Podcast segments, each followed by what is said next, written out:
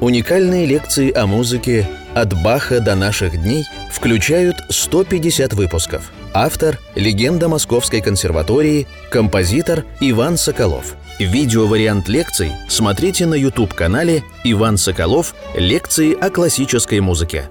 Друзья, мы начинаем 55-ю лекцию нашего цикла «Композитор Иван Соколов о музыке». И лекция эта будет посвящена балладам Шопена. Мы в предыдущих двух лекциях разобрали первую, вторую и третью баллады. Сегодня мы сосредоточимся на четвертой. Четвертая баллада Шопена. Одно это сочетание в любом музыканте, по крайней мере во мне, вызывает ощущение благоговения и трепета. Последняя баллада, опус 52. Ну, Рихтер говорил о том, что Шопен не непредсказуемый, непостижимый, неисполнимый. Сколько о нем не говори, он постоянно ускользает от нас. Сколько его не играй, он постоянно не удовлетворяет. Поэтому я почти не прикасаюсь к роялю, хотя я учил эти баллады и, и когда-то даже играл в концертах, но у меня не было ощущения, что они у меня когда-либо когда получились. И тоже с четвертой балладой э, здесь тональность фа минор. Вот эта тональность фа минор, наверное, самая любимая шопеновская тональность, очень личная. Фредерик, тональность э, F моль, связанная с его именем. Тут и фа, тут и F. Вот э, удивительно, что он как бы к концу еще более, чем все романтики, говорит, я пишу музыку о самом себе. И вместе с тем это музыка о мире. А э, начинается баллада с воспоминания. Она как бы по музыке последняя. Вот эта последняя музыка. Э, если первая баллада, она как бы начинала, вторая – Э, продолжала, если третья утверждала что-то новое, хотя вроде бы должно уже все было закончиться, то четвертое начинается с, опять со светлого воспоминания детства. Как ранняя музыка Шопена была похожа на Шуберта, так же и здесь вдруг мы вспоминаем бедурную сонату.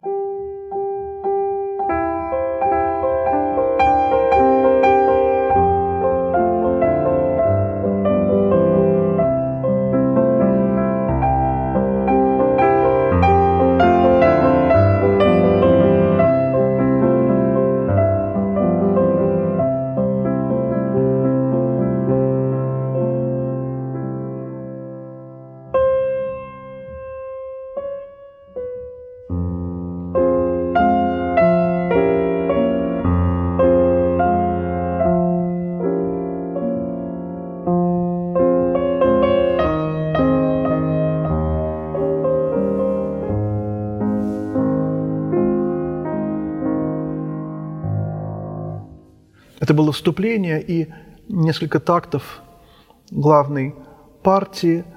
В этом вступлении мы, хотя вроде бы, так сказать, видим четыре бемоля, но слушатели не видят этих четырех бемолей, и мы еще не понимаем, что это фа минор. Это до мажор и, главное, фа мажор. Никакого фа минора нет. Это субдоминанта к до мажору а это доминанта, а это тоника. То есть он предельно э, четко и предельно обстоятельно утверждает тональность, которая потом окажется доминантой. И вот тут опять Скрябинская. Вот что интересно. Мы уже этот фа-мажор, так сказать, во втором такте испытали –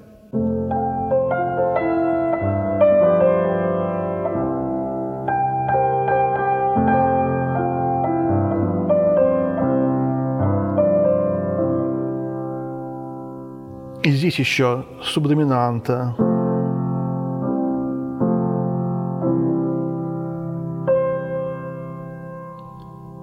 И поэтому этот фа минор, очень тихо возникающий из исподволь, все равно возникает как потрясение.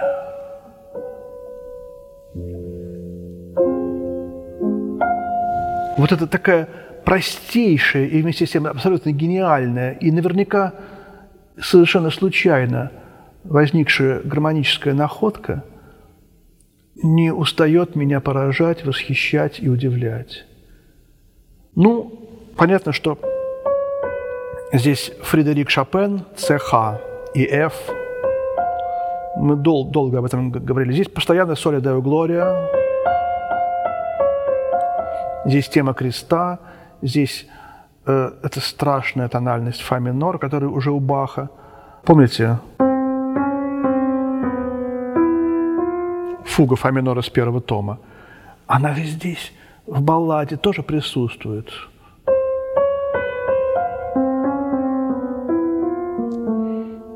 Этюд Шопена.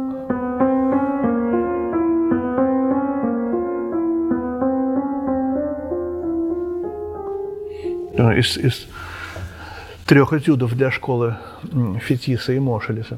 Вот. И вот в этой бесконечной теме я сравниваю эту тему с какой-то лодкой, которая плывет по холодному осеннему северному озеру или морю. Туанельский лебедь, может быть, Сибелиус.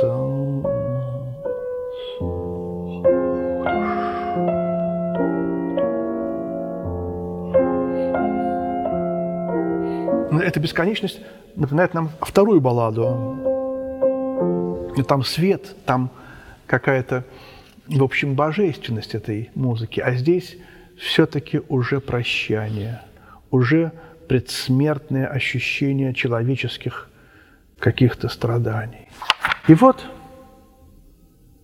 мы теряем эту лодку из виду. Она в своей прекрасной бесконечности э, движется, движется,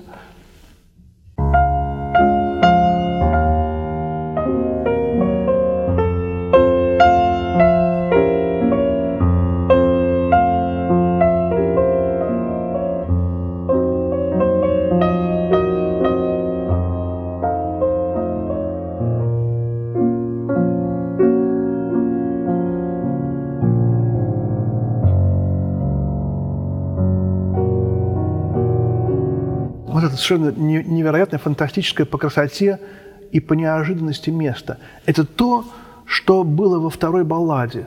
Музыка исчезает, мелодия пропадает, она как будто бы звучит дальше, за пределами нашего слухового барьера, она нам не слышна, но она идет и, главное, развивается. А, а мы слышим черную воду – вот, видимо, здесь у Шопена и возникла идея баркаролы, опус 60. Черные клавиши, соль бемоль мажор, который там будет фа диез мажором. Какой-то дебюси.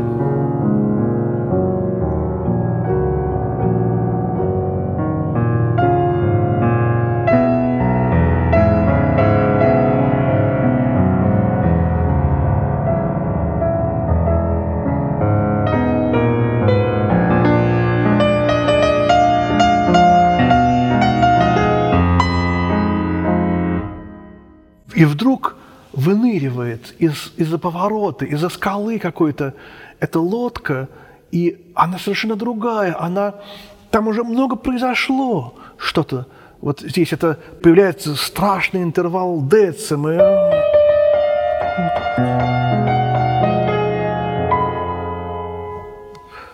Грандиозные события, которые за пределами слухового барьера произошли. И вот на, на вопросительном знаке нота замирает и разрешается.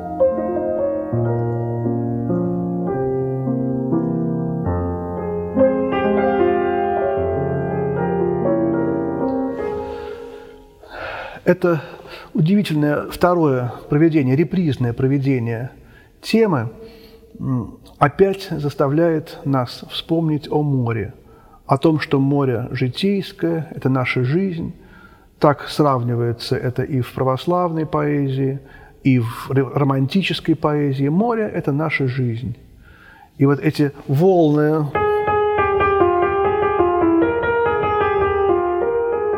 в среднем регистре возникающие, э, они заставляют нас опять вспомнить о смерти, о том, что все должно скоро разрушиться.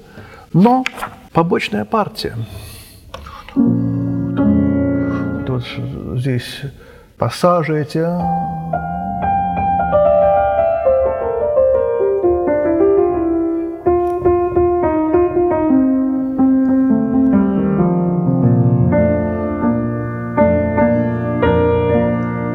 Волны еще не улеглись, вот они улегаются, укладываются. Вот они здесь. Э, именно отсюда, с Бедура, начинается побочная партия. Большое искушение начать э, вести мелодию отсюда. Но именно это конец предыдущей музыки. Вот. Начало.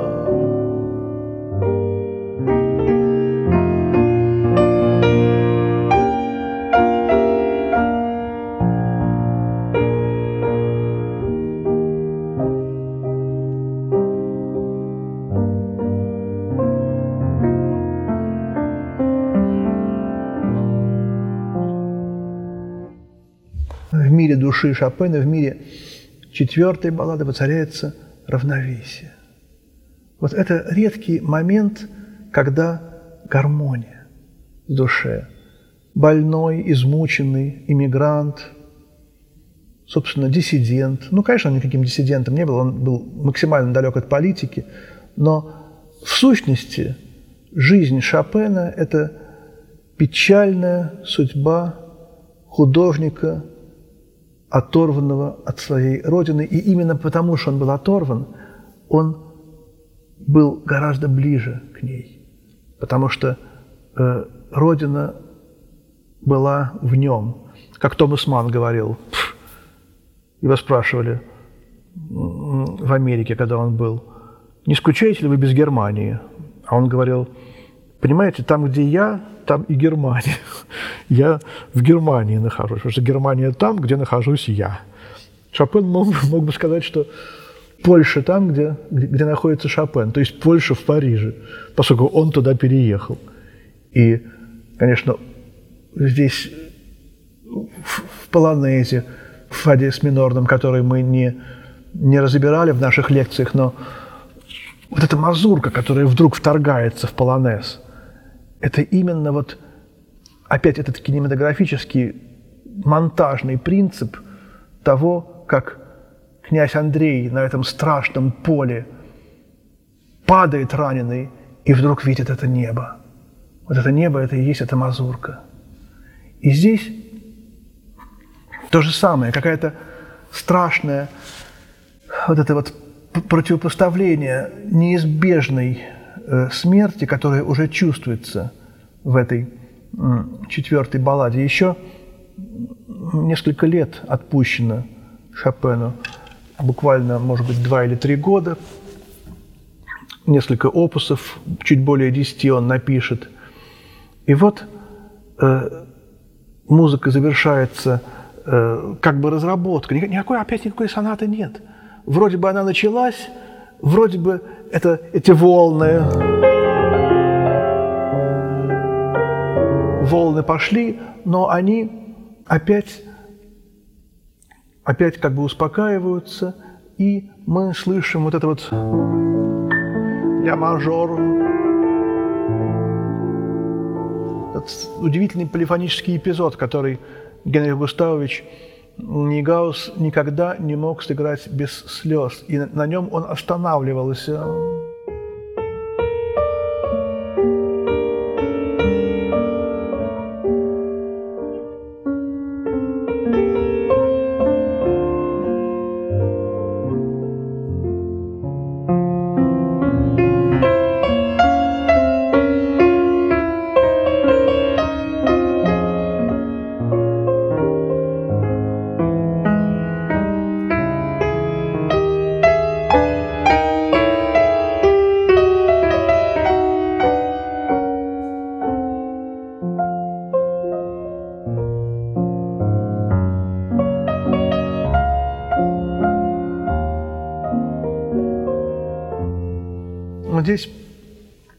Из полифонии рождается э, мелодия и гармония, рождается гомофония. Э, музыка делается проще. Вот это упрощение, не усложнение, э, как вроде бы должно быть с музыкой, так сказать, музыка идет вперед, она усложняется. Нет, человек как бы в разговоре с тобой говорит, да, я гений, да, я Шопен, но я такой же, как и все. Я, во мне ничего нет особенно сложного, особенно загадочного. И вот это мнимая такая, конечно, простота, но она не мнимая. Я думаю, что именно здесь Шопен говорит о том, какой он был прекрасный по-человечески, сколько в нем было тепла, души, простоты и какой-то открытости. Почитайте его поздние письма, как он беспокоился о Саланж, о дочери Жорж Санд, сколько у него было нежности, и любви. И вот из этого, кстати, вот говоря об этом, я вспоминаю э, нежность, человечность самого Генриха Густавовича Нейгауза. Какая-то очень нейгаузовская баллада. И вот из этого какого-то света глаз Шопена и Нейгауза опять возникает катастрофа. Самая страшная, наверное, во всех из четырех баллад – Здесь мы вспоминаем эту картину Рахманинова, вопрос 39, номер один. Вот это фа минор, которая вообще-то до минорная, но начинается в фа миноре. И какая-то почему-то самая русская из баллад. Хотя Шопен, наверное, обиделся бы, он не любил Россию, понятно почему. Но что-то здесь есть очень русское и трагическое. И вместе с тем вот эта кода четвертой баллады, которую Рихтер играл за 47 секунд, которая тоже очень рахманиновская, она предвосхищается вот этими страшными аккордами.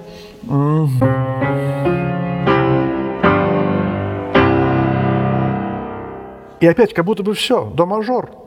Вещь закончилась. Так же, как в начале мы утвердились на до мажоре – но оказывается, это не конец, а главное еще будет впереди. Вот эта гениальная драматургическая находка. Это пауза, в которой очень многие хлопают. Э, после этого хорал.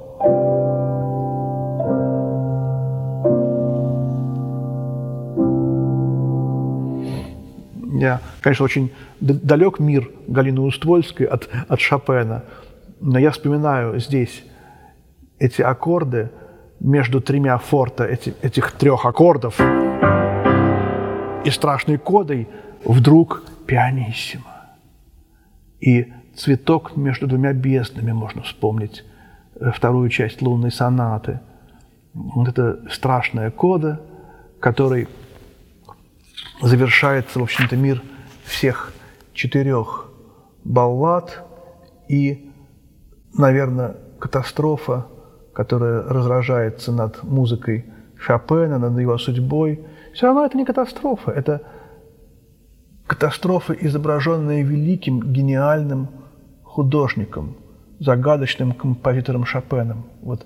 И поэтому она никогда не будет восприниматься как мир, который гибнет. Все равно есть выход, все равно есть счастье, когда есть такое искусство, да, как все эти баллады Шопена, особенно четвертая, которую мы сегодня разобрали. Ну, наверное, мы завершим на этом разбор баллад Шопена, завершим нашу 55-ю лекцию из цикла композитора Иван Соколов о музыке. Спасибо.